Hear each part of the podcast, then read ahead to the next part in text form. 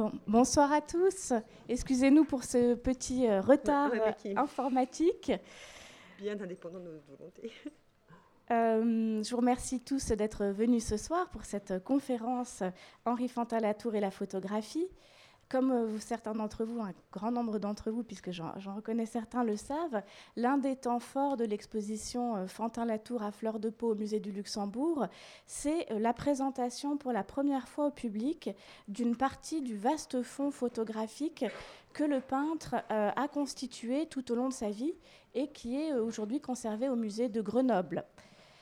Pour nous éclairer sur euh, l'importance et la richesse de ce, de ce fonds, nous sommes très heureux de recevoir ce soir Dominique de Fonréau, qui est euh, conservatrice du patrimoine et la directrice du musée Eugène Delacroix.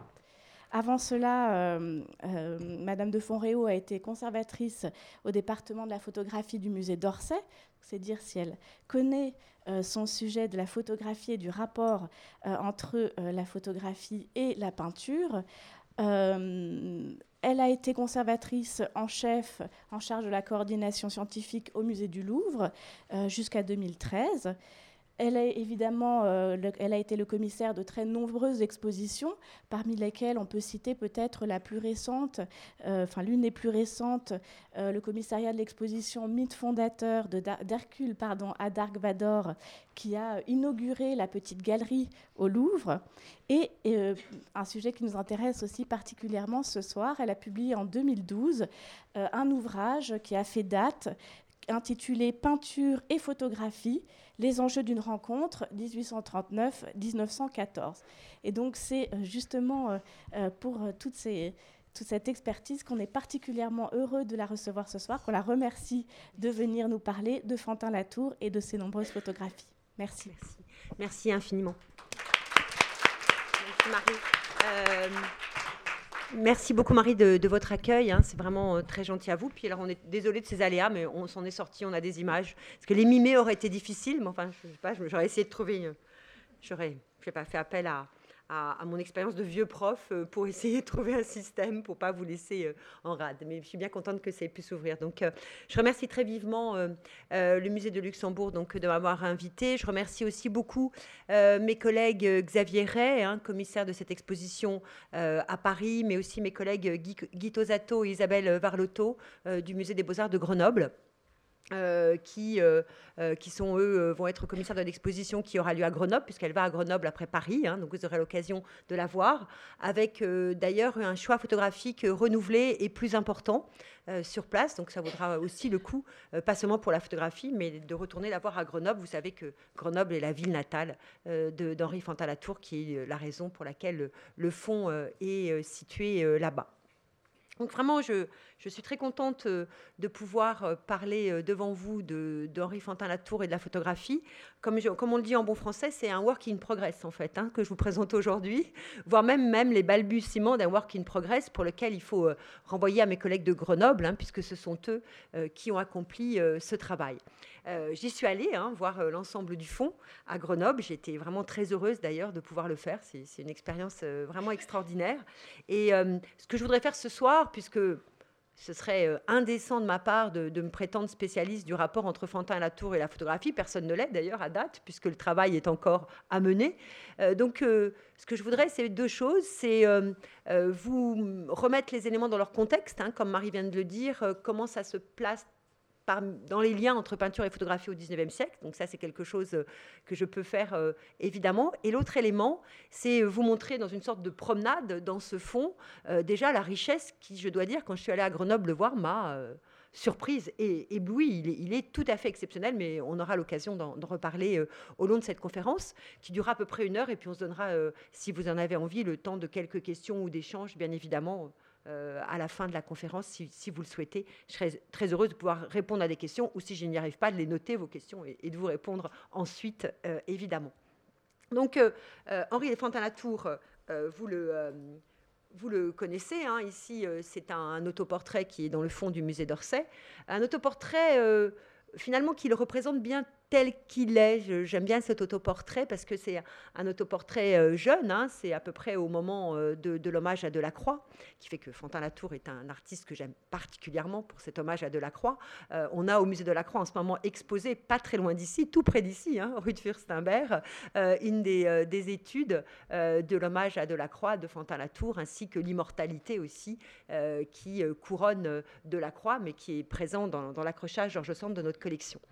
Fantin, ici, il est euh, bien tel qu'il est, c'est-à-dire à la fois euh, euh, entre ombre et lumière. Hein, c'est vraiment une manière dont il s'est représenté. Je n'ai pas rapporté l'hommage à Delacroix parce que ça n'avait pas de sens, mais vous savez, dans l'hommage à Delacroix, il, il, est en train de peindre et entre ombre et lumière et en servant ses amis peintres et critiques, et notamment Manet et Whistler qui, passent en pleine lumière. en pleine lumière, à la fois semble-t-il, euh, replié, hein, la pose, euh, de son corps et son attitude de son corps un peu repliée, mais en même temps, l'œil levé vers nous, donc avec toute la complexité de Fantin-Latour que l'exposition révèle, hein, je trouve, hein, l'exposition, la très belle exposition du musée de Luxembourg révèle, et qui montre que c'est un personnage qui va bien au-delà de ce côté agréable, peut-être un peu facile des fleurs auquel on le cantonne le plus souvent. On voit que c'est un artiste avec une complexité créative euh, qui reste encore euh, à étudier et que cet autoportrait, comme ces photographies, d'une certaine manière, euh, souligne. Donc ça me semble, ça me semble intéressant de, revenir sur sa personnalité. Fantin, donc, est un peintre à la fois indépendant, parce que d'une certaine manière, il ne se rattache à aucun groupe institué on ne peut pas dire qu'il fasse partie, euh, euh, même s'il les connaît tous, des impressionnistes. Hein. D'ailleurs, il n'expose pas aux expositions impressionnistes. Il appartient plutôt dans les années 1860 à ce groupe que euh, Duranty, hein, qui est représenté dans l'hommage à Delacroix, comme vous le savez, le critique Duranty a appelé la nouvelle peinture, hein, à laquelle appartient aussi Manet, il est proche d'ailleurs de Manet, qu'il représente aussi dans, dans l'hommage à Delacroix. Mais ensuite, c'est vrai qu'il évolue dans un monde qui lui est propre, euh, dans un monde qui est un monde artistique. Hein, on connaît aussi euh, son rapport avec euh, les écrivains et avec les musiciens de, son temps, hein, que les tableaux d'hommage qu'il a continué après l'hommage à Delacroix montrent bien aussi dans l'exposition et qui appartiennent au, au, fond du musée d'Orsay, la collection du musée d'Orsay. Donc, c'est un peintre finalement à la fois lié aux arts de son temps, mais assez indépendant. Euh, qui euh, nourrit, euh, comme beaucoup d'artistes de son temps, une admiration très profonde pour Eugène Delacroix, notamment, mais aussi une admiration non négligeable pour Gustave Courbet. Hein. ça aussi, c'est ces deux pendants, finalement.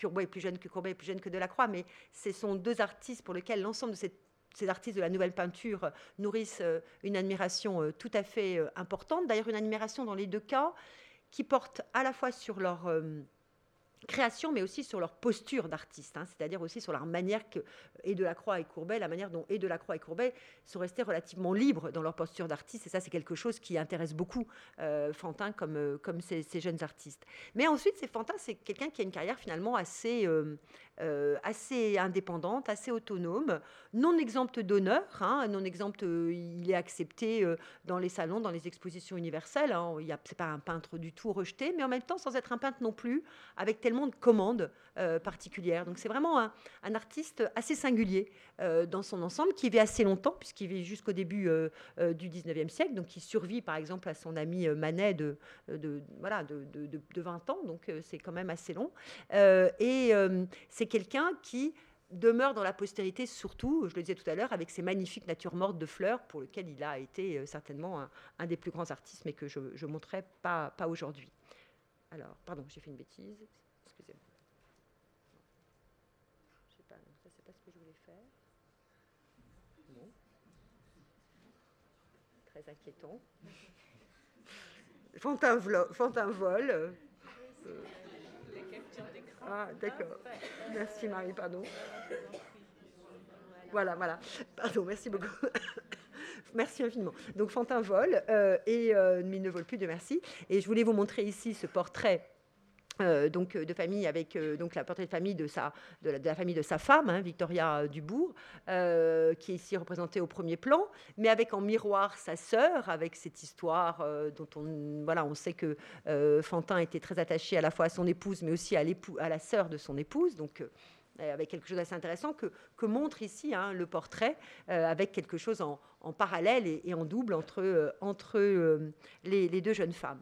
Euh, Victoria, la, femme de Fantin Latour, était elle aussi peintre, hein, et elle a notamment peint de nombreuses natures mortes de talent, et elle, a, elle a aussi assisté et accompagné son, époux jusqu'à la fin de la vie de celui-ci. Elle lui suivi de, de, presque 20 ans, elle meurt dans les années 1920, donc elle a aussi accompagné la reconnaissance de l'art de Fantin. Et si je la montre, c'est à la fois pour montrer euh, cette ambiguïté aussi hein, féminine qui a dans l'appréciation féminine qui a chez Fantin et, vous verrez que les photographies ont partie liée avec cela. Mais si je si je la, montre aussi, c'est que c'est par son intermédiaire, hein, par l'intermédiaire donc de Victoria, l'épouse de, de, Fantin Latour, que euh, le fonds photographique de Fantin Latour est euh, arrivé dans les collections. La donation date de 1921. Euh, et c'est un fonds très important qui est donné à ce moment-là, puisqu'il comprend environ 4000 photographies, ce qui est absolument considérable. Euh, et dans ces, parmi ces photographies, et c'est surtout ce dont je vais parler aujourd'hui, 1300, plus de 1300 photographies nues, je vais revenir là-dessus, mais c'est vraiment très important, plus de 1300 photographies nues, des photographies de reproduction d'œuvres d'art, mais dont je ne parlerai pas aujourd'hui parce qu'elles sont elles ont été, on ne sait d'ailleurs pas très manquant, réincluses dans le fond euh, des euh, reproductions photographiques d'œuvres d'art qui, sont, qui, est, conservée à la bibliothèque municipale de Grenoble. Donc il y aurait tout un travail à faire pour essayer de retrouver celles qui ont été données euh, par Madame Fantin-Latour et celles qui appartenaient à notre fonds, et ainsi que des albums qui pour l'instant ne sont pas du tout traités, mais des albums que Fantin conservait. Donc vraiment un fonds très considérable, un fonds donné en 1921, mais qui a été révélé euh, en 2009, donc il y a vraiment très peu de temps, euh, il n'y a, même pas dix ans, euh, quand nos collègues du musée de Grenoble se sont intéressés d'un peu plus près, notamment d'ailleurs dans la perspective de préparer cette exposition, sur tous les éléments du, legs Fantin-Latour, et ils ont découvert ce fonds. Et donc en 2010 et 2011, ils ont donc euh, travaillé sur ce fonds pour commencer déjà à faire des premiers repérages, mais qui sont vraiment que des premiers repérages. Et quand j'y suis allée, je leur ai donné aussi d'autres indications de repérage, mais qui sont encore que des premiers repérages. Le travail est à, est à conduire, hein, et je crois que c'est important euh, de le souligner comme ça. Vous, vous assistez aussi à l'histoire de l'art euh, en, train de se faire. Et cette, cette découverte, elle est absolument extraordinaire, parce que c'est un fonds très important vous vous rendez compte du nombre euh, d'épreuves, pour un artiste très important et dans un très grand musée des beaux-arts. Donc ça veut dire que euh, s'il y a encore des découvertes à faire sur Fantin-Latour, qui est un très grand artiste dans un très grand musée, je pense qu'il y a encore beaucoup, beaucoup de découvertes à faire dans des institutions plus petites et sur des, artistes plus mineurs. Euh, c'est un fonds considérable. Hein. avec, cette, avec cette quantité de photographies, Fantin-Latour se place parmi les artistes qui ont le plus collectionner la photographie. Hein. C'est un exemple euh, qu'on trouve finalement pas, et même des grands exemples euh, fondateurs hein, dans l'étude de des, des, liens entre les artistes, peintres ou sculpteurs et la photographie, sur lequel je vais revenir un tout petit peu, comme Rodin par exemple, ou comme plus récemment Picasso, hein, puisque l'étude de Picasso a été un peu plus euh, récente que celle de, de Rodin, n'atteignent pas ce nombre de photographies. Donc c'est vraiment absolument considérable. Ça veut dire quoi? Ça veut dire que pour acquérir, pardonnez-moi, 4000 photographies, il faut que Fantin y ait euh, dédié un budget très important ou qu'il ait lié des relations très, très profondes avec les photographes pour qu'il ait pu lui en donner ou lui en prêter ou échanger. Enfin, donc, en tous les cas, que ce soit en temps ou en argent ou sans doute les deux, c'est un budget très considérable parce qu'il faut avoir à l'esprit qu'à cette époque-là, euh, des épreuves de la qualité que possède celle que, de celle de, que possédait Fantin, donc sont des épreuves qui se vendent, suivant les photographes et suivant la taille des épreuves, entre 5 et 20 francs or de l'époque. Donc 4000, euh, euh, vous faites la multiplication, je ne suis pas très douée en multiplication, mais vous voyez que si on prend un prix moyen de 10, euros, de 10 francs or, par exemple, on, arrive quand même à 40 000 francs or, c'est considérable. Hein. C'est vraiment, euh, c'est une somme considérable. Alors peut-être qu'il ne les a pas toujours acquises et que certaines ont été échangées par le biais d'autres éléments, mais n'empêche que la valeur, peu importe, reste celle-là. Donc ça, c'est un point important à considérer, c'est que Fantin, visiblement, la photographie, c'est un intérêt qui n'est pas un intérêt euh, de passage, mais c'est un intérêt qui accompagne l'ensemble de sa carrière. Ça, ça me semble vraiment important euh, à souligner. Euh, c'est aussi quelque chose qui a donc pris un temps non négligeable dans, sa carrière, qui a pris une, dimension financière non négligeable aussi, mais dont il ne s'est pas ouvert. Et ça aussi, c'est intéressant à souligner, et, euh, je le souligne souvent par rapport à ces rapports entre peinture et photographie, c'est que le plus souvent, euh, les artistes n'en ont pas, l'ont pas mentionné, et leurs ayants droit, ou leurs critiques, ou leurs premiers agiographes, ou leurs premiers biographes ne le mentionnent pas non plus. Alors à cela, à mon avis, deux raisons. Pour la toute première génération, à laquelle euh, Fantin n'appartient pas, mais pour la toute première génération des peintres qui ont connu la photographie. Hein. Je vous rappelle simplement, mais je pense que vous le savez tous, que la photographie s'annonce en France en 1839. Hein. Donc, euh, Fantin euh, donc lui, appartient à une génération qui a toujours connu la, photographie.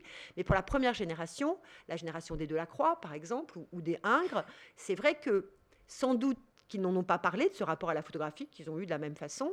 Euh, parce que la photographie ayant été annoncée euh, dans un contexte technique et scientifique, hein, dans, le contexte de l'Académie euh, des, sciences et non pas de l'Académie des beaux-arts, il y avait une sorte de possibilité de collusion de leur art avec la technique que de parler de la photographie. Donc seulement pour cette génération-là, c'est la raison pour laquelle ils n'en parlent pas. Pour la génération des Fantin, de Fantin-Latour, qui est aussi celle de Monet, hein, euh, Monet aussi, hein, qui a eu beaucoup recours à la photographie et, à l'esthétique photographique, je pense que c'est moins une question de ne pas en parler par rapport à une sorte euh, de défiance ou de risque de collusion, que le fait que pour eux, la photographie est partout, déjà. C'est-à-dire que eux, euh, qui ont 20 ans à la fin des années 1850, et donc la photographie, elle est déjà partout. Et que donc la mentionner, reviendrait euh, au fait de mentionner aujourd'hui la télévision, le cinéma, la vidéo. Enfin, on vit avec. Je vois pas un, artiste contemporain d'aujourd'hui ne dirait pas, ne dirait pas dans ses mémoires ou dans ses verbatims pour Beaux-Arts ou pour Connaissance des Arts, hein, je, fais un, interview fictif, disant qu'il va au cinéma et qu'il regarde la télévision. On lui dirait, bah oui, on, imagine bien que vous allez au cinéma et que vous regardez la télévision. Mais je pense que pour Fantin Latour ou Monet, hein, les deux qui ont eu recours à la photographie, c'est que, bah, voilà, c'est rentré complètement dans les mœurs. Parce que ça, c'est un point complexe hein, dans les études sur l'histoire de la photographie, c'est que à la fois elle est au début de son invention très mal reçue par la sphère des beaux-arts, et ensuite elle rentre très vite dans tous les circuits. Euh, il y a un très bel article de Gauthier auquel je renvoie souvent, qui a été publié en mars 1857 dans L'Artiste, hein, donc la revue euh, euh, L'Artiste par Gauthier, où Gauthier dit que si un homme qui avait échoué sur une île déserte revenait 20 ans après, hein, le mythe de Robinson Crusoe qui plaisait tellement aux romantiques, hein, s'il revenait 20 ans après, eh bien, il ne reconnaîtrait pas le monde du fait de l'invention de la photographie. Parce que ça a été un changement fondamental de paradigme de la représentation. Avant la photographie, juste pour qu'on se repasse dans cet élément-là, pas la possibilité d'avoir son portrait, sauf si on appartient euh, à l'aristocratie, à la grande bourgeoisie, mais sinon pas de possibilité d'avoir son portrait, pas de possibilité de reproduction d'œuvres d'art qu'on peut avoir chez soi, enfin ça a l'air de rien aussi, pas de possibilité de diffusion des modèles non plus. Et en 20 ans, très vite, euh, dès, 1857, euh, mais dès l'exposition universelle de 1855, et a fortiori encore plus avec celle de 1867, hein, qui est contemporaine de la création de, Fantin-Latour, euh, la photographie est partout. Et que d'une certaine manière, Fantin, la génération de Fantin, s'il ne la mentionne pas, c'est plus parce qu'elle est là et qu'elle et qu'elle fait partie de, la référence. Donc ça, ça me semble vraiment très intéressant à, à, avoir à l'esprit et à resituer. Cette photographie, et ça, c'est une étude de, Fantin pour euh, la vérité qui permet de faire le lien d'ailleurs avec et la photographie et euh, l'hommage à Delacroix, parce qu'il avait aussi euh, réfléchi sur une figure de la vérité qui viendrait couronner Delacroix dans ses premières études pour l'hommage à Delacroix. Cette photographie, pour Fantin, comme sans doute pour beaucoup de, ses contemporains, et, déjà pour Gustave Courbet, hein, c'est un sujet sur lequel j'ai beaucoup travaillé, le rapport de Gustave Courbet avec la photographie c'est le rapport à la vérité. C'est-à-dire que c'est le rapport à, un enjeu qui n'est pas l'exactitude, mais qui est la vérité de la représentation, la vérité de la représentation picturale et euh, du monde qui entoure euh, les, artistes. Ça, c'est un point très intéressant et très important, cette opposition entre vérité et exactitude. Autant euh, les peintres, à la suite de Charles Baudelaire, hein, de son fameux euh, critique du Salon de 1859 sur le public moderne et la photographie, hein, où Baudelaire euh, honnie l'exactitude supposée, je dis bien supposée, de la photographie, autant les artistes continuent à, diaboliser cette exactitude supposée de la photographie, autant ils recherchent cette vérité de rapport au réel que donne la photographie. Et je pense que c'est moi hein, qui fais ce rapport avec ce dessin de, de Fantin, cette étude de Fantin. Je pense que c'est ça que Fantin est allé rechercher aussi, c'est une vérité de la photographie. Pour bien me faire comprendre, hein, parce que je sais que ces notions d'opposition entre exactitude et vérité ne sont pas évidentes, la photographie s'annonce en 1839 par Arago devant l'Académie des beaux-arts comme une reproduction exacte de la réalité. Bien sûr, c'est une utopie. Et c'est une utopie qui demeure aujourd'hui. Euh, un truc tout simple, c'est que on peut parfaitement me prendre toute seule dans cette salle aujourd'hui. Hein, quelqu'un qui arrive avec, un appareil photographique, vous en avez sûrement avec vos téléphones. Vous me prenez maintenant, vous ne prenez personne de, l'assistance qui est là aujourd'hui, et on se dit, franchement, Dominique de Foréo, elle va vraiment pas mieux, elle débloque toute seule devant une salle vide. Voilà. Mais, et c'est l'exactitude? Bien sûr que non. Même si on continue à penser intuitivement que la photographie est exacte. Elle ne l'est pas, elle est toujours un point de vue sur le réel. Mais la photographie est née dans cette utopie du 19e siècle de croire qu'on pourrait trouver un mode de représentation qui collerait exactement au réel, ce qui est bien sûr pas possible et ce qui est un, enjeu qui n'existe pas, bien évidemment. Et euh, la photographie n'amène donc pas, n'apporte donc pas l'exactitude, mais elle apporte la capacité d'une vérité de la représentation, et c'est certainement ce qui a intéressé notre ami, euh, euh, notre ami Fantin. Tout ce que je vous dis là étant, et bien sûr, des suppositions, puisque le travail, je vous le dis encore, est à, est à, est à conduire. Euh, ce qui m'a absolument fasciné, et vraiment, moi, je, suis là aussi pour partager euh, et pour remercier mes collègues de Grenoble de leur confiance et pour partager euh, avec vous mon étonnement, c'est que 1300 photographies de femmes nues, je travaille sur les liens entre photographie et peinture, et notamment autour du nu depuis 25 ans, je n'ai jamais vu ça de ma vie dans aucun fond. Voilà. Alors, je ne suis pas, euh, non pas, hein, je, suis modeste, hein, c'est que de mon point de vue à moi, euh, et je n'ai, absolument pas euh, ambition de dire que je connais tout, mais à ma connaissance, je dis bien à ma connaissance, c'est le fond le plus important. Et c'est le fond tout à fait étonnant, parce qu'encore une fois, je n'ai pas vu malheureusement les, les, reproductions photographiques d'œuvres d'art, et ça, ce serait un autre travail à mener, mais ce fond de 1300 photographies est extrêmement cohérent. Il ne comprend effectivement quasiment que des nus, puisque si je ne me suis pas trompée, hein, j'ai vu tout le fond, j'ai compté exactement 1380 photographies. Bon, ça, c'est ce que j'ai compté, j'ai pu me tromper à 5% près, hein, vous accepterez l'erreur.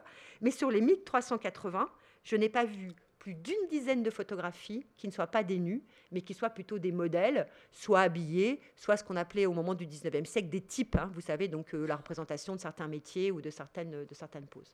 Donc ça veut dire que à 1380, plus ou moins 5%, que vous m'accorderez, et à 10, plus ou moins aussi à 5%, on est sur un fond d'une cohérence incroyable et qui correspond à rien d'autre que je connaisse. Parce que si, euh, par exemple, si on prend Delacroix, il a effectivement collectionné la photographie avec du nu, mais il n'avait pas que ça. Si on prend Ingres de la même façon aussi. Euh, si on prend les archives Picasso pour aller un petit peu plus loin dans le temps, il y a des nus aussi, mais il y a beaucoup d'autres choses. Chez Fantin, visiblement, et franchement, c'est ma première euh, remarque à partager avec vous, c'est forcément volontaire. Il a acquis du nu féminin dans une perspective sans doute picturale, euh, et c'est vrai que euh, depuis j'avais envoyé mon, PowerPoint euh, à Marie, j'avais repris quelques comparaisons picturales, mais comme ma clé n'a pas voulu s'ouvrir, je vous les décrirai parce que je suis désolée, elle n'a vraiment pas voulu. Donc sans doute dans un, dans un propos pictural, hein, ça évidemment, mais aussi, et d'ailleurs dans le catalogue, mes collègues ne l'excluent pas, et moi non plus, hein, après avoir vu tout le fond et, avoir, et connaître bien Fantin, dans une perspective qui est aussi une perspective de délectation érotique, en partie en tous les cas, enfin, ou dans laquelle on peut tout à fait se poser euh, la question. Euh, donc ça, un fonds exceptionnel, et si je le compare à quelque chose, je vais le comparer à un fonds que je n'ai jamais vu, mais que, dont je sais qu'il a existé, qui est un de mes grands regrets de ne l'avoir jamais vu, mais je pense qu'en fait il a complètement disparu, sauf qu'on ne sait jamais, puisqu'on vient de retrouver le fonds Fantin, qui est le fonds de Gustave Courbet, puisque Courbet dit au moment de la commune et de la mise à sac de son, de son atelier de la rue d'Hautefeuille, hein, juste à côté d'ici, hein. euh, quand après la commune il avait été inquiété et que donc l'atelier avait été mis à sac. Il, a été emprisonné, vous le savez, à Sainte-Pélagie, enfin vous connaissez l'histoire par cœur. Euh, donc emprisonné à Sainte-Pélagie, il écrit à son père et à sa sœur, Juliette, en disant Et que sont devenues les centaines de photographies de femmes nues que j'avais dans mon atelier? Donc du coup, peut-être que le seul précédent à Fantin, c'est Courbet, du moins de son propre aveu, qui doit être vrai, puisqu'il le répète plusieurs fois. qu'il en fait encore mention quand il était exilé en Suisse en, 1874. Donc, je vois pas Courbet peut être parfois un peu fantasque, mais c'est rare de, mentir à plusieurs reprises de façon comme ça conséquente. Hein. donc ça, je pense que c'était vrai.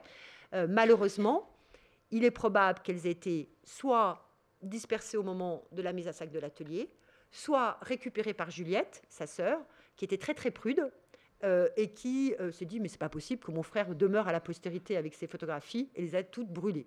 La deuxième possibilité étant d'ailleurs pour moi la plus probable.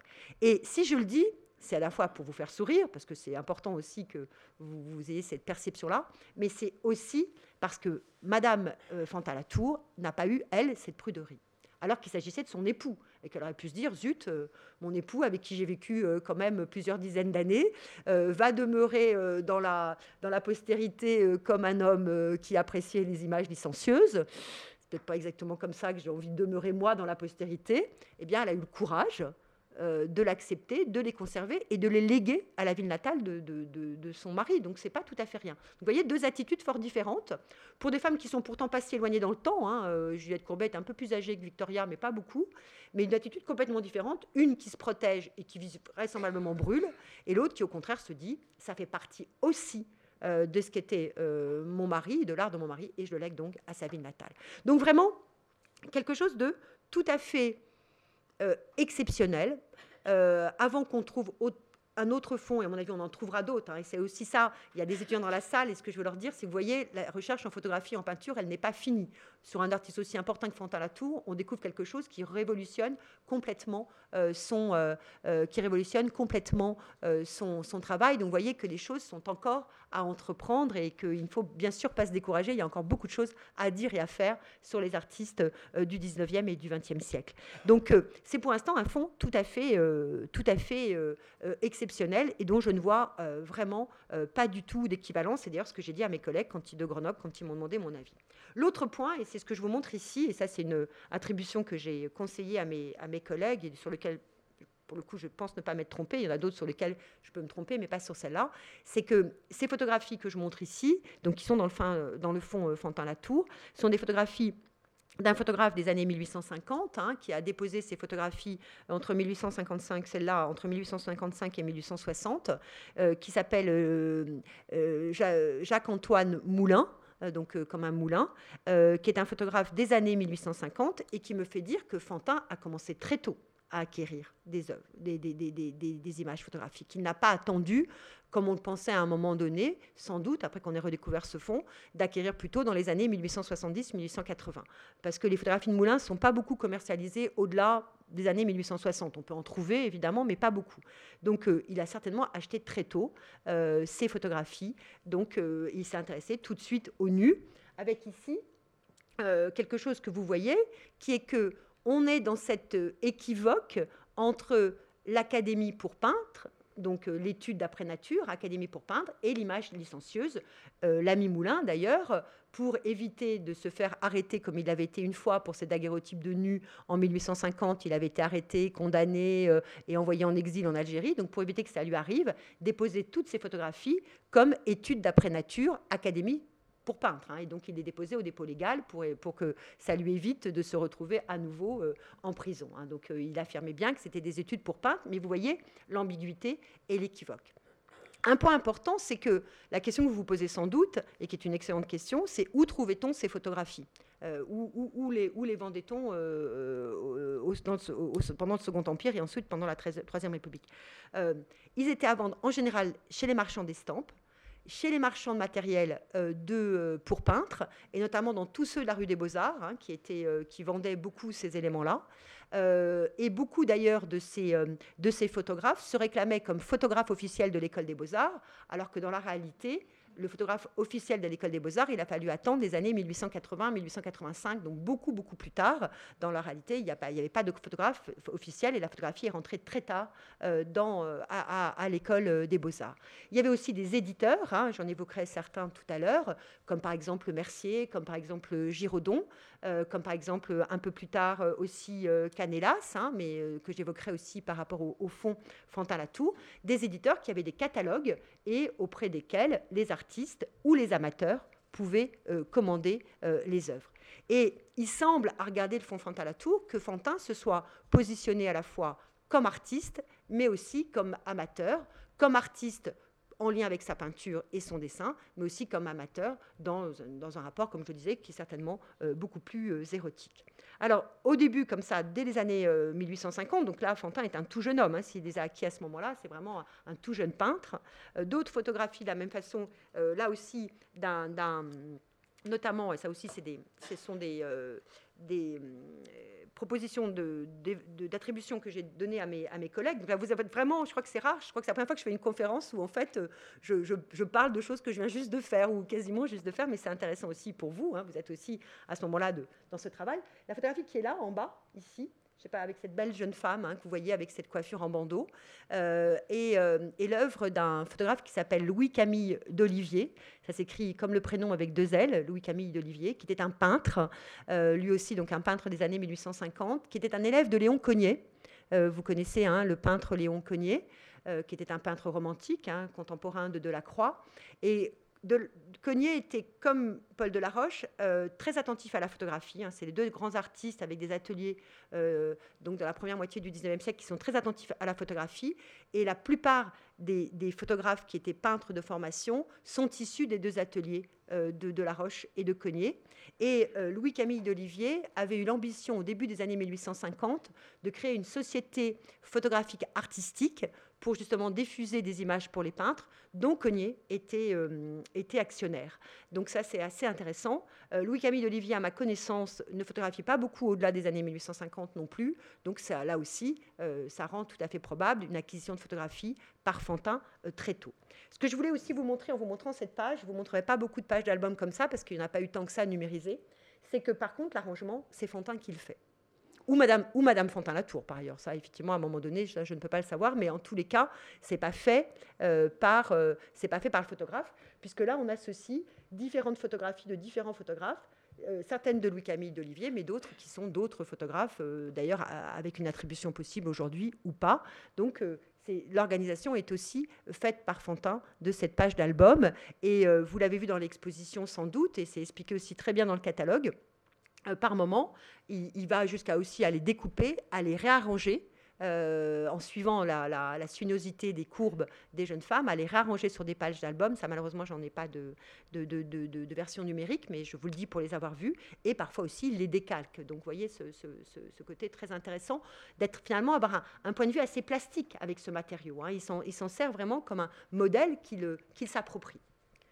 Euh, autre Ici, euh, autre exemple que je voulais donner hein, et qui euh, va intéresser une de mes étudiantes qui est dans la salle, mais je, lui avais dit que, j'en parlerais, c'est que euh, la, photographie qui est ici en bas est assez proche de l'univers que l'on a dans les albums d'Elisa Leguet à, à, Orsay. Hein. Les, albums d'Elisa Leguet sont des albums de photographie qui ont été réalisés dans les années 1860, donc exactement contemporains de Fantin, dans les années 1860, à la manufacture de Sèvres, donc, euh, dans un contexte euh, de la manufacture qui était aussi un haut lieu de la photographie, euh, puisque plusieurs, plusieurs responsables de la manufacture de Sèvres s'adonnaient à la photographie. C'était vraiment une sorte d'atelier aussi pour la photographie, à côté, de, toutes les entreprises sur la porcelaine et des peintres de porcelaine.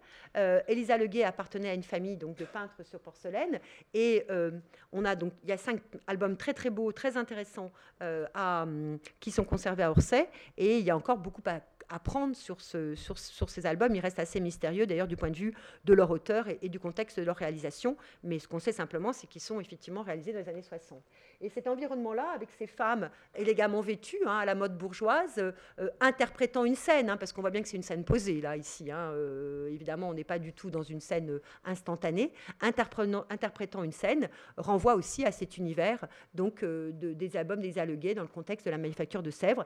C'est d'ailleurs permis ici les très rares photos non de nu, si je peux dire ainsi, qu'il y a dans le fond euh, Fantin-Latour. Il n'y en a vraiment pas beaucoup, donc ça vaut le coup de, pouvoir les, souligner. En tous les cas, ces trois indices-là me font dire que, de façon certaine, la collection de la photographie, Fantin la commence très tôt. Alors, est-ce que c'est 58, 59, 60, 61 Ça, je suis bien incapable de vous le dire, mais ça peut difficilement euh, être euh, au-delà. De la même façon, toujours ici, Alors là, c'est un tout petit peu plus hasardeux, évidemment, comme attribution. Enfin, je dis évidemment. C'est pour moi que je dis évidemment. d'attribution. il est possible que certaines de ces photographies ici notamment les deux du milieu, et ça je me réfère au motif du, tapis, euh, ait pu être réalisé par un photographe qui a, lui aussi euh, beaucoup euh, diffusé de photographies de nus, à tel point d'ailleurs qu'il avait été pour ça arrêté par la par la, par euh, la police du Second Empire parce qu'ils commercialisaient des, photographies pour le coup franchement érotiques et pornographiques sur des reliures de l'histoire des espèces de Buffon, ce qui était assez atteint, de l'histoire naturelle de Buffon. Donc ça c'était plutôt assez amusant, voilà. Euh, qui sont d'ailleurs maintenant, qui ont été euh, saisis par la police et qui sont maintenant à l'enfer de la Bibliothèque nationale. Donc ceux d'entre vous qui avaient vu la belle exposition sur l'enfer de la Bibliothèque nationale il y a quelques années avaient pu les voir. Ce photographe s'appelait Belloc.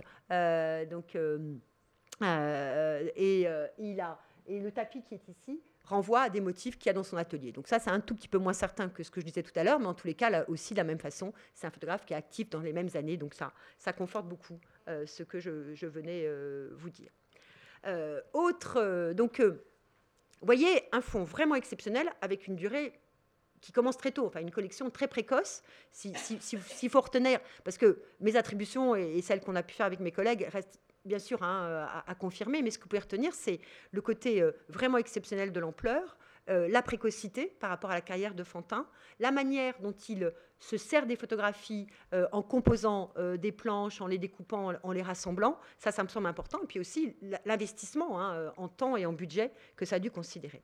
L'autre point très intéressant, c'est que dans le fond Fantin-Latour, et les photographies sont exposées en ce moment à l'exposition ici au musée du Luxembourg, c'est qu'on a retrouvé des photographies, je vais vous les, montrer euh, de façon successive, des photographies d'un photographe d'origine suédoise mais qui a travaillé essentiellement en Grande-Bretagne, qui s'appelait Oscar Reglander, ça s'écrit R-E-J-L-A-N-D-E-R, e et euh, qui a été membre de la Royal Photographic Society, qui a joué un rôle très important euh, dans le rapport à, la peinture en Angleterre, hein, notamment en lien avec les peintres pré-raphaélites, notamment, mais aussi c'est quelqu'un qui a, été très important, notamment par rapport à la photographe anglaise que vous connaissez au moins sans doute de nom, Julia Margaret Cameron, et aussi par rapport à quelqu'un que vous connaissez forcément de, nom par son pseudonyme, qui était Lewis Carroll, hein, donc euh, l'auteur euh, d'Alice, mais qui était aussi un, photographe. Hein. le révérend Dodson euh, dit Lewis Carroll, qui était aussi un photographe. Donc Régender joue un rôle très important. Et Fantin Latour a visiblement acquis euh, peut-être en Angleterre ou peut-être en France. Ça, ça fait partie des choses qui sont encore à, travailler. Mais il y a aussi une étudiante qui travaille avec Thomas Galifo et moi sur ce sujet-là, sur la présence des photographies de Regelander dans les collections françaises. Et ça, c'est une vraie découverte parce que autant euh, les photographies de Regelander sont présentes dans les photographies de peintres ou d'artistes en Angleterre, en France, c'est un travail à mener. Donc vous voyez, on est là, euh, se fait une spécialité de recréer des scènes inspirées par la peinture euh, et qui sont interprétées par la photographie avec une attention très précise, très remarquable euh, à la lumière, au décor, à la pose. Ces photographies sont vraiment pas des instantanées ni des one-shots. Hein. Il faut avoir à l'esprit que pour tout ça, la, photographie est composée en amont et prise évidemment euh, en un temps assez long et que par ailleurs, il a dû faire beaucoup d'essais qu'il a sans doute pas tirés. Hein. Donc c'est pas du tout, on n'est pas du tout dans l'instantané. Donc je voulais vous les montrer. Et là, elles sont, exposées, elles sont vraiment, me semble-t-il, là aussi une des très belles découvertes euh, du fond. Ça, c'est des photographies euh, à l'époque de luxe, hein, voilà, vraiment des photographies pour artistes. On n'est pas du tout euh, dans la photographie, comment dirais-je, licencieuse. Hein. on est vraiment dans la photographie pour artistes. Peut-être quand même un tout petit point sur la photographie licencieuse, que je ne l'ai pas dit, pardon, je voulais vous le dire tout à l'heure à, à, propos de Belloc et je l'oubliais. c'est que euh, le commerce et l'exposition de ces photographies licencieuses sous le Second Empire euh, sont très encadrés. Il y a une loi qui est promulguée euh, donc au début du Second Empire et qui interdit l'exposition à l'étalage de ces photographies. Et en vertu de cette loi, les, les photographes et les modèles comme les acquéreurs, peuvent être poursuivis par la police du Second Empire, c'est-à-dire à la fois les photographes, les modèles et les acquéreurs. Et c'est euh, ce qui est, conservé euh, aux archives de la préfecture de police un registre qui, euh, le registre BB3, parce que c'est la, la, code de ce registre, qui est un registre très précieux pour nous, puisqu'il il, il, il, comprend les, non seulement les procès-verbaux, mais souvent les photographies qui ont été incriminées par les procès-verbaux. Et donc, ça permet de voir euh, quelle, interprétation était donnée entre une photographie qui était une étude pour peintre, une académie, et une photographie licencieuse. Et on se rend compte que finalement, euh, autant de policiers, autant d'interprétations. Il y a vraiment, alors il y en a certains, il faut vraiment que ce soit alors c'est vraiment très pornographique, ça on comprend très bien pourquoi ils se sont fait arrêter. Puis d'autres, euh, des photographies comme celle-ci, qui sont des académies, hein, qui sont vraiment des poses d'académie, hein, euh, où euh, le, photographe ou le modèle sont inquiétés. Donc ça c'est quand même assez intéressant. Ce registre est évidemment extrêmement précieux pour l'étude parce qu'il nous donne aussi l'âge, le nom, la profession des modèles. Et on se rend compte aussi, autre chose, j'avais travaillé sur ce, sur ce registre il y a très longtemps quand j'avais travaillé sur, sur Courbet, le euh, on se rend compte aussi que les modèles sont très jeunes. Elles ont en général pas plus de 25 ans. Et on se rend compte aussi de l'usure des corps, parce qu'à 25 ans, elles ont un corps que, que dans nos générations, nous avons à 35-40 ans. Donc ça aussi, l'usure des corps est assez, est, assez, euh, est assez dramatique. Elles ont d'autres professions que d'être modèles, hein, souvent, euh, et on voit l'usure des corps, et, par rapport à notre époque moderne, euh, considérable. Ce sont des toutes jeunes femmes, hein, des, vraiment, des, elles ont pour la plupart entre, entre 17 et 20 ans. Donc ce sont vraiment des, des, toutes jeunes femmes. Et juste pour la petite histoire, le seul artiste qui est mentionné dans ce fameux registre BB3, c'est Courbet. Au moment de l'exposition universelle de 1867, où l'origine du monde vient d'être finie pour Khalil Bey, la rumeur bruisse dans Paris et on craint que Courbet ait pu montrer cette image licencieuse. Bien sûr, il ne l'a pas fait, vous le savez, euh, dans, son, dans son exposition. Donc, euh, voilà, ces photographies très remarquables de Regelander qui, là, montrent deux pistes à, créer, le lien avec l'Angleterre et le rapport aussi avec un photographe, donc ce serait intéressant de voir comment euh, Fantin Latour a pu le rencontrer. Autre photographe, alors lui, très bien connu euh, euh, par les artistes, euh, qui est un photographe qui, lui, justement, faisait partie de ceux qui se disaient photographe officiel de l'école des beaux-arts, ce qu'il n'était pas.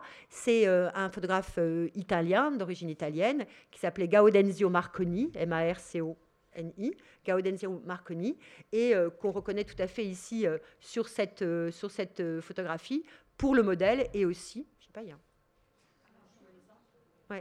Oui, je sais pas ce, que, ce qui passe en haut, mais voilà, donc euh, qu'on reconnaît ici pour le modèle, mais aussi pour cette espèce de couverture euh, que l'on a, euh, que, qu'on retrouve. Et vous voyez ici que cette, que cette photographie que Fantin Latour a acquise, elle porte le miroir de la vérité, donc ce qui donne aussi un lien avec ce que je disais tout à l'heure, avec le dessin que je voulais vous montrer. Donc Marconi, il vendait ses photographies à l'école enfin, dans, les, dans les boutiques adjacentes de l'école des beaux-arts, il vendait aux artistes, donc on voit tout à fait bien où notre ami Fantin a pu l'acquérir. Autre éditeur de photographies, qui, dont les photographies d'ailleurs sont présentes dans à peu près tous les fonds de peintres que je connais euh, pour, à partir des années 1870. Euh, c'est euh, l'éditeur Giraudon, pour lequel il y avait eu une très belle exposition il y a quelques années au musée Rodin. Donc l'éditeur Giraudon qui vend donc des photographies. ici, des photographies qui sont dit du modèle dit de Giraudon, parce qu'en fait, on ne sait pas exactement qui a été l'auteur des, photographies. Euh, c'est des photographies qui datent du début des années 1870. Et vous voyez ici que l'inspiration, c'est une inspiration qui est liée euh, à l'école de Barbizon, euh, notamment à Corot, à Jules Breton, hein, avec aussi les enjeux de, des glaneuses. Je ne sais pas ce que c'est que ce bruit, c'est normal? Ah, d'accord, ok, d'accord. Parce que du coup, je me. Voilà, bon, très bien, si vous me rassurez. Et donc, euh, euh Giraudon était aussi. Euh, pardon? D'accord. Bah, alors, âge vénérable, on est, on est content. Pardonnez-moi. Donc. Euh, Giraudon, lui aussi, vendait aux peintres avec un catalogue, et donc là aussi, euh, Fantin Latour les a, euh, acquises. Et puis, un ensemble, là aussi, de photographies alors très importants et qui viennent, et je vous montrerai une des dernières photographies que je vous montrerai, la dernière même, viendra aussi de ce fond-là, qui viennent, alors de façon un peu plus tardive, dans les années 1880, mais il semble que là, Fantin en a acheté beaucoup, qui soient distribués par l'éditeur d'origine espagnole, mais qui s'était installé à Paris, qui est d'ailleurs mort à Paris, euh, qui s'appelait euh, Joseph Maria Canelas, C-A-N-E-2-L-A-S, dans laquelle, pour laquelle, auprès duquel euh, Fantin acquiert beaucoup, beaucoup de photographies, des photographies dont vous voyez qu'il y a des poses assez travaillées. Et ça, c'est aussi quelque chose qui m'a beaucoup intrigué en, feuilletant toutes les photographies de, de, Fantin, donc les 1380. Il y a quand même chez Fantin dans les photographies qu'il acquiert, même s'il s'en sert après pour sa peinture, un goût d'une mise en scène dans laquelle la composition érotique, que ce soit le voile, que ce soit la corde, que ce soit bon voilà, est quand même assez sensible. Hein. Il y, a, un goût là de la mise en scène qui l'intéresse, euh, qui l'intéresse certainement dans un point de vue plastique, hein, c'est-à-dire aussi euh, la manière dont le corps est déformé ou pas par ses accessoires. Hein. ça, je pense que c'est quelque chose qui l'intéresse. Mais voilà, en tous les cas, l'équivoque est possible d'être levé.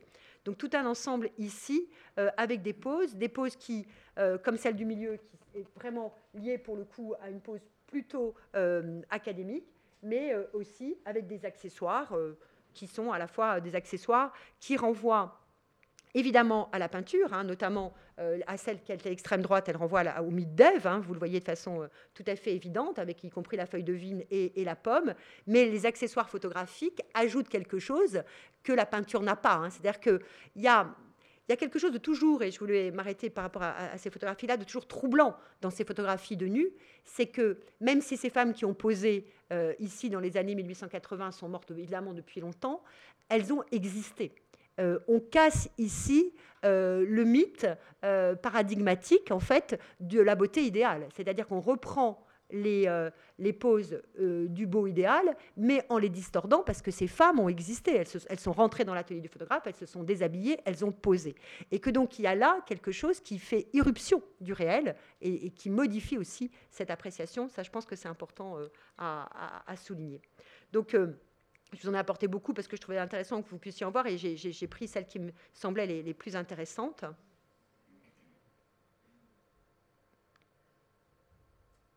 Donc vous voyez quand même, euh, de la part de, Fantin, c'est lui ou son épouse qui, euh, qui colle les éléments. Et ce qu'il faut savoir, pardon, je ne vous l'ai pas dit, c'est que dans les albums qu'il a, il a deux albums qui sont pour l'instant pas inventoriés, deux modèles de Canelas, donc il a dû beaucoup, beaucoup commander à, ce, pardon, à, ce, euh, à cette...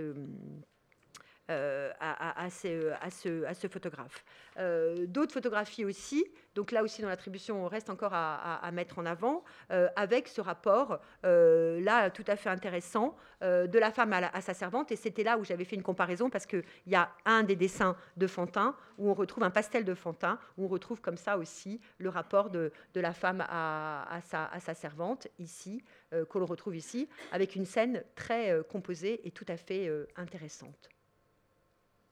Un jeu assez étrange ici avec l'antique aussi, euh, tout à fait étonnant, mais qui n'est pas si loin, et c'est là aussi un rapprochement que j'avais fait, avec certaines des naïades, hein, notamment, euh, que fait euh, des études que fait, Fantin, dans ce rapport aussi à la draperie.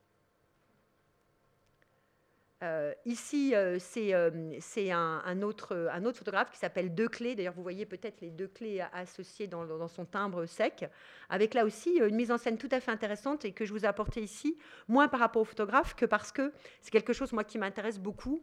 C'est ces photographies qui montent un peu l'envers du décor, c'est-à-dire où on voit à la fois le corps féminin reproduit, mais aussi une partie de l'atelier reproduit, et donc qui est aussi une forme de scénographie de l'atelier. Et là, je pense aussi que c'est quelque chose, non seulement je pense, mais je le sais, euh, j'en suis certaine, qui a beaucoup intéressé au fur et à mesure euh, euh, les, photographes et les peintres, c'est-à-dire la manière dont la photographie révélait, aussi l'envers de l'atelier. Notamment, j'ai deux références par rapport à ça, et pas de comparaison, mais deux références intéressantes par rapport à ça. Un peintre dont nous avons pu acquérir le fond en 2006 à Orsay, quand j'étais à Orsay, qui est le peintre Edmond Lebel, et toutes les photographies sont sur le site d'Orsay si ça vous intéresse, où il fait des photographies euh, pour lui, pour sa peinture, mais en montrant la manière dont il arrange les photographies. Donc il y a, comme ici, il y a des rideaux qui sont tirés, il y a des piles de livres sur lesquels le modèle repose son pied. Donc on a tout le décor, finalement, toute la mise en scène de la photographie. Et on a ça aussi, euh, beaucoup plus tard dans le temps, pour le peintre Mucha, euh, donc, euh, qui euh, aussi a tout un rapport aussi à son petit théâtre photographique et aussi ce rapport-là aussi de, de, dévoiler les, les arrière-plans. Cet ensemble de photographies, alors que je trouve très intéressante et pour lequel la question qu'on se pose avec mes collègues, c'est si c'est pas Fantin lui-même qui a pris celle-là. Parce que pour le coup, euh, autant pour beaucoup d'entre elles, on arrive à peu près à faire des comparaisons avec certains, euh, artistes. Là, c'est pas tout à fait évident.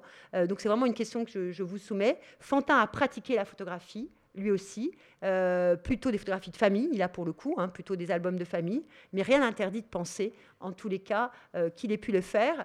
Ce qui veut dire ça, c'est à la fois la, la relative très grande confiance du modèle. Il y a quelque chose de, très en confiance du modèle. Le côté très pictural de la pose, là pour le coup. Et puis le rapport au plein air, parce que c'est aussi un ensemble de photographies que je vais vous montrer maintenant.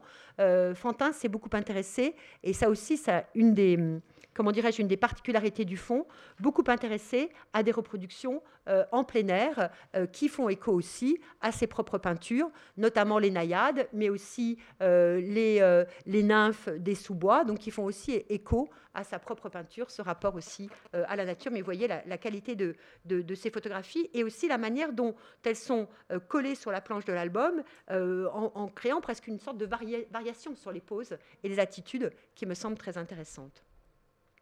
Et puis, euh, à ma connaissance, alors là vraiment, là aussi, c'est euh, parmi euh, certainement la, première collection.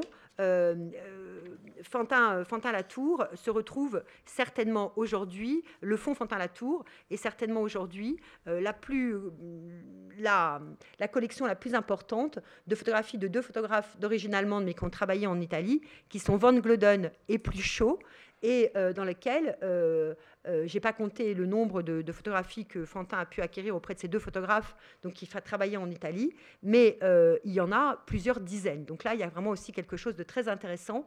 Euh, ce sont des photographes qui travaillaient pour les peintres, mais dans les années 1890, mais là avec une dimension érotique assez assumée et qui ont notamment beaucoup, beaucoup travaillé avec les artistes, notamment allemands, italiens de leur époque. Et ce qui est très intéressant ici, euh, dans celle-là, et on en verra d'autres aussi, c'est le rapport à l'ombre. Hein. c'est aussi ça que je voulais vous montrer. Le rapport à l'ombre, le rapport du lien entre les jeunes femmes, leur très grande jeunesse. Hein. une est à peine formée, donc ça me semble aussi euh, tout, à fait intéressant euh, à souligner. Je reviendrai là-dessus pour tout à l'heure par rapport à ces photographies.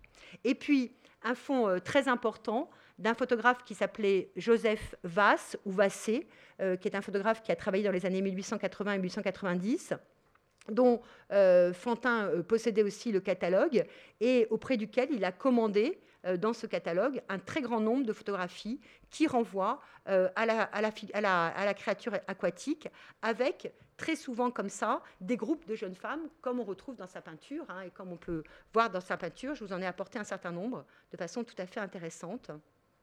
Là, on est, euh, c'était la comparaison que j'avais faite dans ma clé qui s'est pas ouverte, mais avec les filles du Rhin. Hein. donc, euh, mais vous pourrez le regarder, hein, c'est facile à trouver comme, euh, comme comparaison. on est vraiment dans quelque chose qui a intéressé Fantin par rapport à sa peinture. Alors, ce qu'on ne sait pas, parce que l'étude est encore à mener, c'est si il a acquis la photographie après avoir eu l'idée de la peinture, ou si c'est la photographie qui lui a soufflé la peinture et le pastel, ça, ça fait partie des choses à, penser, à créer. Mais ce qui est intéressant, c'est que celle-ci, notamment avec ces trois jeunes femmes, hein, est vraiment très proche, croyez-moi sur parole, puisque l'image n'a pas pu s'ouvrir. Hein. Donc, euh, des Rhin avec le, le Naal Berich, donc euh, illustration de Wagner, hein, que vous connaissez pour euh, l'or du Rhin qui est conservé dans le fond du musée d'Orsay, qui est un pastel conservé dans les fonds du musée d'Orsay et que donc finalement, pour illustrer un des grands, un des grands musiciens de son temps, il fait référence à la photographie. Donc ça, c'est tout à fait intéressant aussi euh, par rapport à ce modèle. Alors pourquoi C'est là où ça reste vraiment à élucider, parce que ça peut être parce qu'il avait du mal à trouver des modèles nus, et c'est vrai, le nu coûte cher, hein, le modèle nu coûte cher, surtout comme avec Fantin, quand on a un atelier indépendant, qu'on n'est pas regroupé dans un atelier avec d'autres artistes, hein, le modèle nu coûte cher.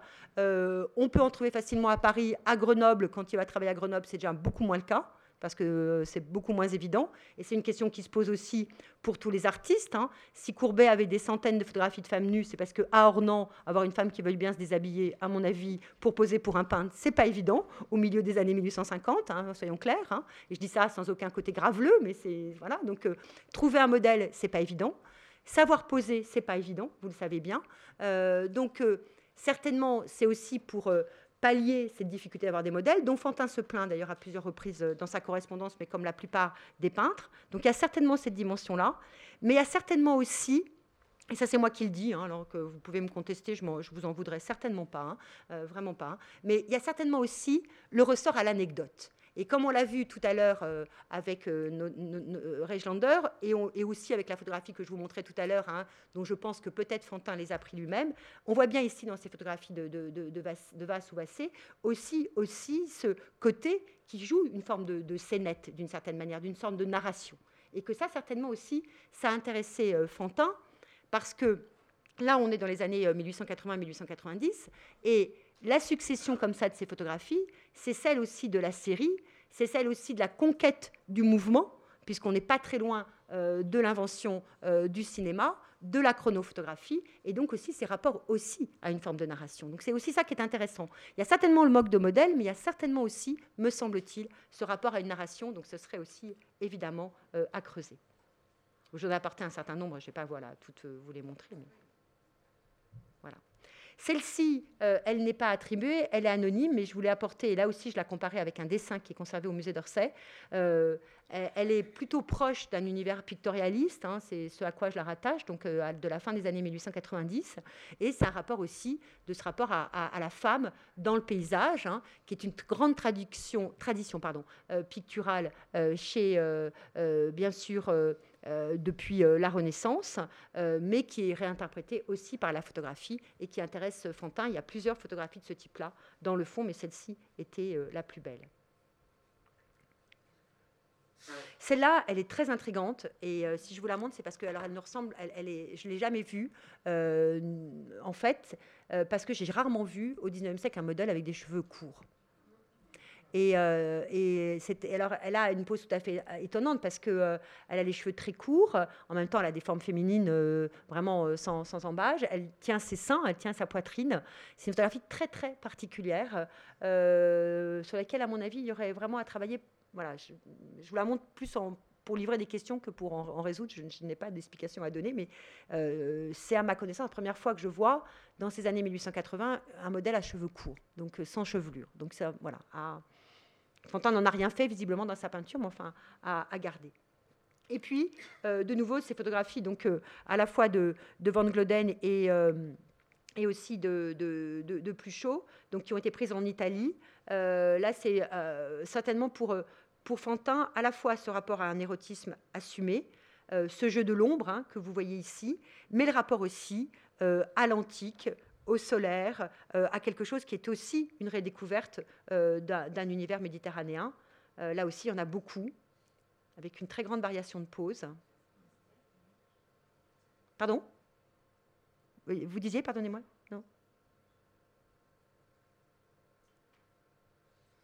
Avec ici un, contrat contrapposto tout à fait étonnant, hein, donc qui renvoie à l'antique, hein, évidemment, et ce jeu euh, d'opposition euh, très picturale hein, entre le corps de la jeune femme euh, blanc et celui du jeune homme plus mat. donc il y a vraiment quelque chose là aussi de, de tout à fait étonnant. Ce sont des photographies qui ont notamment beaucoup intéressé, ces photographies-là. Je le disais tout à l'heure, les peintres allemands, puisque elles sont beaucoup commercialisées, notamment chez ces peintres allemands de la fin du 19e siècle, mais aussi un grand poète italien qui était Gabriele D'Annunzio, qui avait une, collection de ses photographies aussi, qui avait d'ailleurs été exposée il y a longtemps à Orsay pour l'exposition Italie, mais ça remonte à une vingtaine d'années. Mais voilà, les plus âgés dont moi peuvent s'en souvenir sans difficulté. De nouveau une scénette, hein, donc le rapport euh, euh, servante et, esclave, mais ça c'est toujours un motif euh, pictural tout à fait intéressant des scènes avec plusieurs femmes, et ça, ça renvoie vraiment beaucoup à la peinture de, Fantin, hein, donc ça aussi c'est intéressant. Et alors on en discutait avec Guy Tosato, mais là aussi, hein, ne prenez que pour une information euh, Guy Tosato, Dominique de Fontréau, ça nous renvoie aussi à, cette tension qui existait chez Fantin entre, entre les deux sœurs du bourg, en fait, hein, entre Victoria et sa sœur. Donc voilà, donc ça, ça il y a aussi quelque chose hein, qui, forcément euh, était là. Mais vous voyez, euh, je ne vous l'ai pas dit, mais c'est des photographies de grande dimension, des épreuves de grande dimension, très bien tirées, de grande qualité. Ce sont des œuvres chères, donc euh, ce n'est pas quelque chose qu'il a eu comme ça pour avoir, et puis après les mettre dans des boîtes. Hein, ce n'est pas possible. Quand on acquiert ce genre de photographie, c'est qu'on, d'une manière ou d'une autre, on veut en faire quelque chose. Là, avec toute cette équivoque, hein, et, euh, dans celle-ci, hein, donc qui est de, plus chaud avec la, peau de, léopard, là, on renvoie aussi à tout un univers orientaliste, et puis à un jeu qui a sans doute plu à, Fantin, c'est difficile que ça ne soit pas ça, mais du rapport à la fois de la femme plus mûre avec la toute jeune femme, et du chat sur la peau de, sur la peau de bête. Hein. Je ne sais pas si vous voyez le chat sur la peau de bête. Donc voilà, donc là aussi, il y a quelque chose qui joue sur un univers qui est un univers aussi, euh, comment dirais-je, de la sensualité hein, affirmée hein, et, vraiment sans, équivoque, avec malgré tout un renvoi à, une photographie de peintre, par la composition, par la lumière, par la couleur, par la pose, donc tous ces éléments-là cet ensemble-là, hein, que je trouve vraiment euh, tout à fait étonnant et que j'avais rapproché dans, mais euh, vous pourrez facilement faire ce rapprochement parce que là aussi, ce sont des œuvres qui sont conservées à, Orsay, d'un dessin euh, qui est dans la collection d'Orsay qui s'appelle Cinq femmes nues. Alors ici, il y, a, plus que cinq femmes nues, il y a même un, petit garçon, mais la composition est très semblable, hein, c'est-à-dire elle, s'étage comme ça en frise avec des niveaux, des, des, hauteurs différentes, et donc ça, c'est aussi tout à fait étonnant, avec un rapport aussi toujours intéressant et qui a a intéressé Fantin dès le début de sa carrière, dès l'hommage à Delacroix, de ce rapport ombre et lumière. Hein. Si vous vous projetez de l'image à Delacroix dans, un univers mental, on voit bien qu'il y a aussi cette séparation ombre-lumière qu'on retrouve euh, ici. Là, on est euh, presque dans le harem, hein, en fait, hein, euh, recomposé. Et ce qui est assez étonnant, c'est que dans ces photographies, et ça aussi, ça a certainement dû séduire Fantin, on joue sur l'ambiguïté entre la Grèce antique et le harem oriental, qui est quand même une des grandes ambiguïtés de la fin du XIXe siècle. Hein. Euh, quelque chose, enfin de la fin, notre ami Delacroix déjà euh, joue sur cette ambiguïté quand il va au Maroc en fait. Donc c'est, mais cette idée de finalement d'un Orient qui est une sorte d'antiquité préservée, si vous voulez. Hein. donc de cette ambiguïté que recréent les peintres comme le photographe, de quelque chose qui est euh, finalement qui plonge à la fois euh, aux, délices de l'Orient, mais en même temps aussi à des poses et à des évocations qui renvoient en partie aux nus antiques. Et puis je voudrais conclure euh, par cette euh, dernière photographie, qui est aussi une photographie de Canelas, hein, donc pour venir à Canelas, dont il a beaucoup de photographies, parce que euh, ce que j'ai dit à mes collègues, c'est que je pense que beaucoup de photographies qui sont anonymes peuvent être retrouvées dans le catalogue de Canelas, même quand elles ne sont pas signées, quand elles n'ont pas son, élément. Donc beaucoup de celles qui sont montrées dans l'exposition et qui sont dans les albums sont été certainement acquises, hein, ne sont pas forcément l'œuvre de Canelas, mais ont été acquises auprès de Canelas. Donc ça aussi, c'est une photographie de Canelas, prise sans aucun doute aux Tuileries, et c'est une des très rares alors, photographies euh, qui montre, euh, euh, qui montre une jeune femme et une petite fille habillées. Là, on n'est plus du tout dans le registre, mais elle est de très belle qualité, elle est aussi de grande dimension. donc, elle montre aussi que le questionnement autour de la photographie chez Fontaine ouvrait peut-être d'autres voies. Et c'est sur questionnement que je voudrais terminer cette conférence, mais en vous laissant le temps, bien évidemment, comme je vous l'avais dit, de questions et de remarques, si vous souhaitez, bien évidemment, m'en poser, et en vous remerciant vivement de votre attention.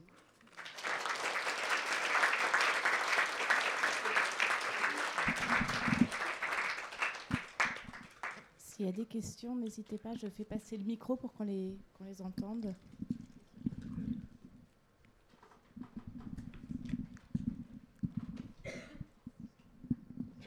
Bonsoir, merci pour euh, votre conférence. Euh, quand vous parlez de grand format, est-ce que vous pouvez juste chiffrer pour qu'on ait euh, une idée C'est enfin au moins un format A4 actuel, si vous voulez. Donc c'est vraiment des photographies de grande dimension pour beaucoup d'entre elles. Hein. Donc euh, voilà, c'est vraiment des photographies pleines, voilà, pleine, pleine page d'assez grand format.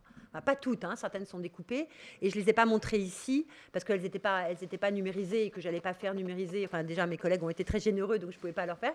Mais ils possédaient aussi et ça, ça m'a beaucoup intéressé euh, des photographies qui ont été publiées euh, dans un ouvrage qui avait été préfacé par le peintre Jean-Léon Jérôme, qui s'appelait le, le, Nu académique, hein, euh, qui était rassemblé par quelqu'un qui s'appelait Émile Bernard, mais qui n'est pas le peintre Émile Bernard, hein, qui, était en fait un, une sorte d'inspecteur à la création artistique de l'époque. Et qui présentait beaucoup de, représentations euh, de figures très sinueuses hein, au début de, à la fin du 19e siècle, au tout début du 20e siècle, de figures très sinueuses. Et Fantin en avait découpé certaines et, recollé. Donc ça, c'est aussi ce que je ne vous avais pas dit. Mais merci de votre question, évidemment. C'est vrai que c'est moi qui j'éludais là, je le, repensais à moi-même, mon élément.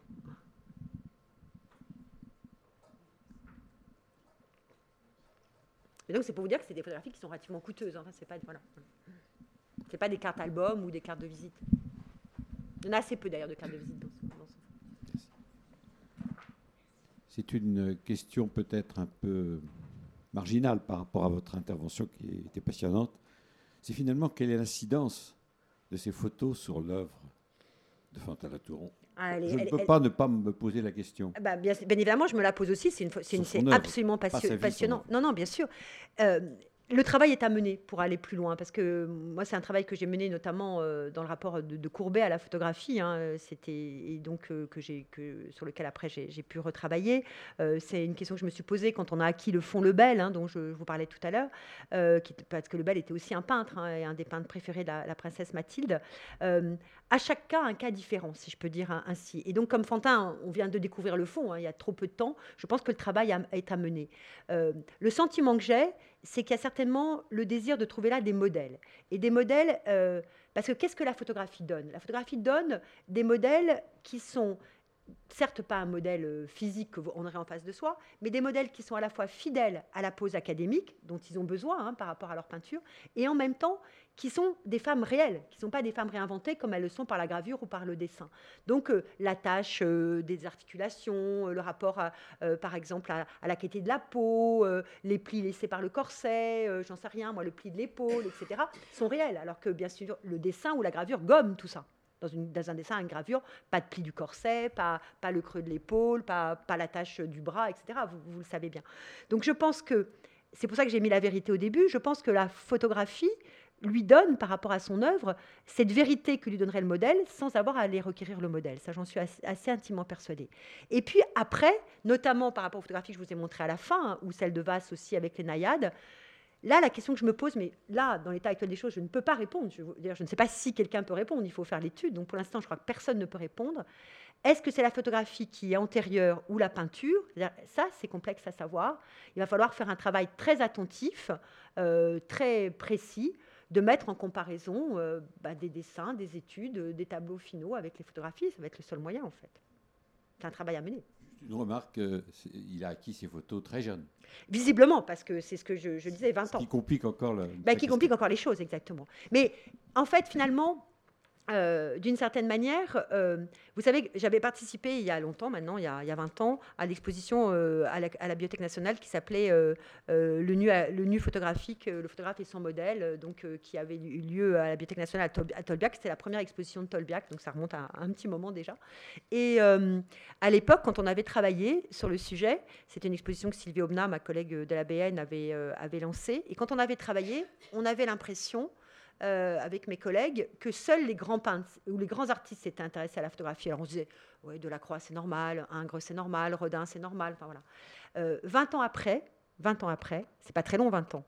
Euh, je me rends compte que la photographie était dans tous les cercles picturaux, académiques, euh, romantiques, indépendants. Elle est rentrée dans tous les cercles picturaux. Tous les peintres, tous les artistes ont eu des photographies.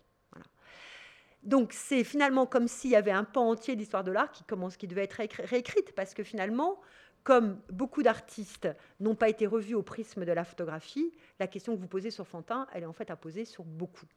Donc c'est un travail, euh, tant mieux, parce que ça renouvelle aussi le champ de la discipline, ça questionne aussi la question du modèle, parce que ces photographies circulaient. Euh, à part certaines d'entre elles, comme celles que je vous ai montrées, qui ont été faites peut-être que pour Fantin lui-même ou par Fantin lui-même, mon point d'interrogation, ça je ne peux pas y répondre.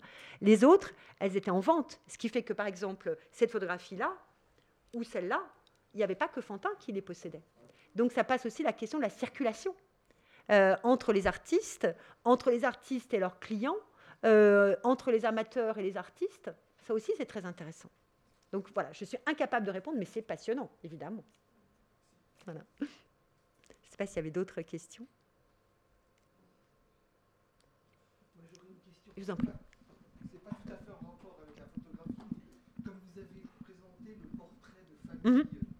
euh, donc euh, le père, la mère mhm. et deux sœurs, mhm. vous avez évoqué l'ambiguïté du, du, rapport de Fantin avec les, sa femme et, la sœur de sa femme, ça c'est bien connu. Mais vous pouvez préciser bah, en, fait, donc, On le sent dans le tableau, mais qu'est-ce qu'il y a eu réellement? Ah bah, Réellement, ça, j'en sais rien, moi. Alors là, ça, alors là euh, oh là là, monsieur, là, là vous... Vous, bah, vous l'avez quand même évoqué. Non, non, non, non, non, non y a, il, était très attaché à sa belle-sœur, je ne sais pas combien, euh, et c'est vrai qu'il a été très attaché à, la rencontre avec les deux jeunes femmes, en fait, d'une certaine manière, qui étaient toutes les deux avec des professions artistiques, etc.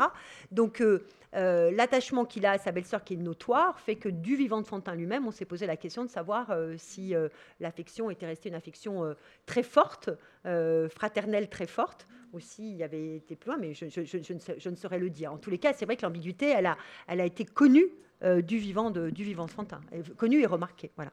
Et il y a les lettres, évidemment, il y a les lettres, il y a le soutien qu'elle lui a accordé, euh, mais en même temps, Victoria n'en a rien dit. Elle a continué à rester auprès de son mari. C'est complexe, mais je ne sais vraiment pas. Alors là, pour le coup, vraiment, ce qui s'est passé vraiment, je ne sais pas. voilà. Est-ce qu'il y a d'autres questions? Oui. Mais en tout cas, c'est une ambiguïté intéressante. Voilà. Non, elle ne s'est jamais mariée, absolument. Tout à fait. Bonsoir. Euh, merci pour votre intervention. J'ai une question euh, par rapport aux éditeurs.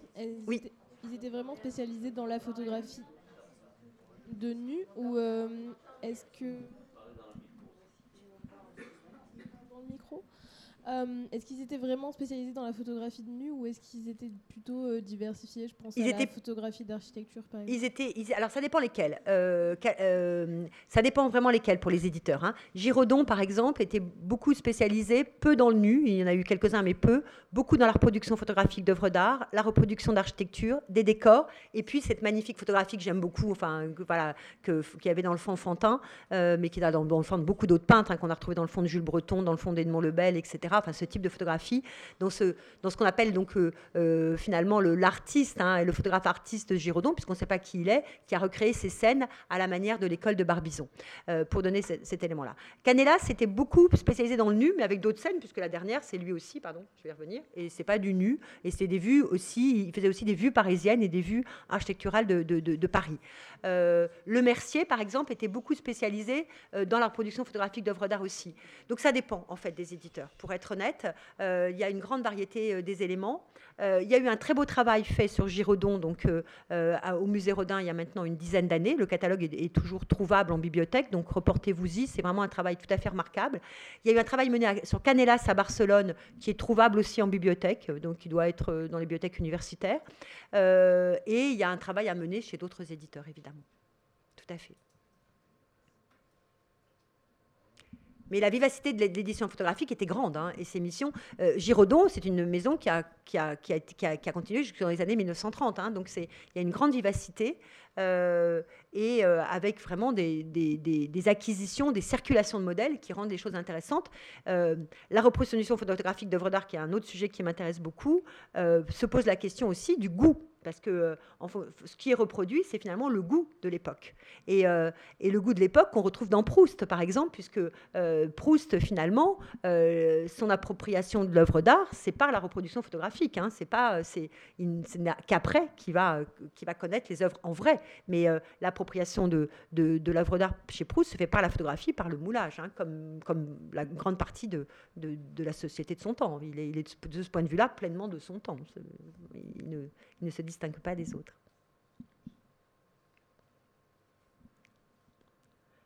Écoutez, un grand merci pour votre écoute. Voilà, merci infiniment.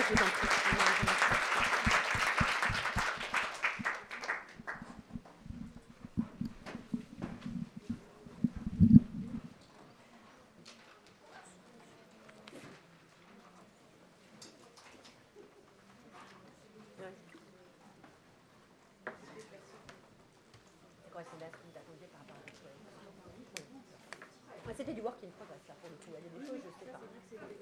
Là, c'est très exceptionnel, parce que du coup, euh, je dois dire la vérité, certaines attributions, elles sont peut-être pas bonnes, elles sont à reprendre, et la question que posait monsieur est passionnante. Hein. Et elle, demanderait presque à, à relire. Oui, oui, oui. Mais bon, ça, euh, voilà. comment faire autrement Il faut bien commencer à un moment donné, de toute façon. Absolument, c'est ça qui est aussi intéressant. Voilà, exactement.